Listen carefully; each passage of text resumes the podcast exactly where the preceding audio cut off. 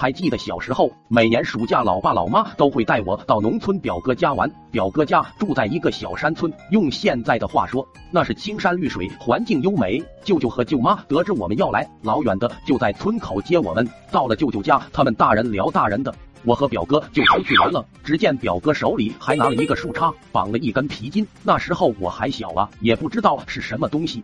表哥告诉我，这个叫弹弓，接着还给我展示了一下他高超的打弹弓技术，还真挺厉害，一下就打中了前面的瓶子。看着这么好玩，我也想玩，可表哥说这东西很危险，不肯借我玩。于是我就来了一个一哭二闹三上吊，最后表哥没办法就借给我玩了，我也不会用，就一阵瞎打，很快弹珠就没有了。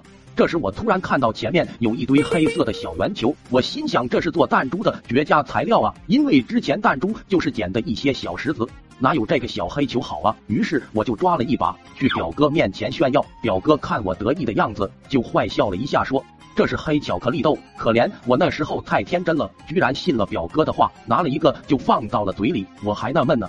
这是什么新品种的巧克力？味道怎么有点特别？苦中带点涩，涩中还带点臭。表哥看我表情凝重，笑着说：“快吐了，那是羊粑粑蛋。”这时我表情更凝重了。但凡表哥早说一秒，我也不至于咽下去。自从那次以后，我就再也没吃过巧克力豆。直到今天，我想起这件事，仿佛嘴里还飘着那股涩中带苦、苦中带臭的味道。你别笑。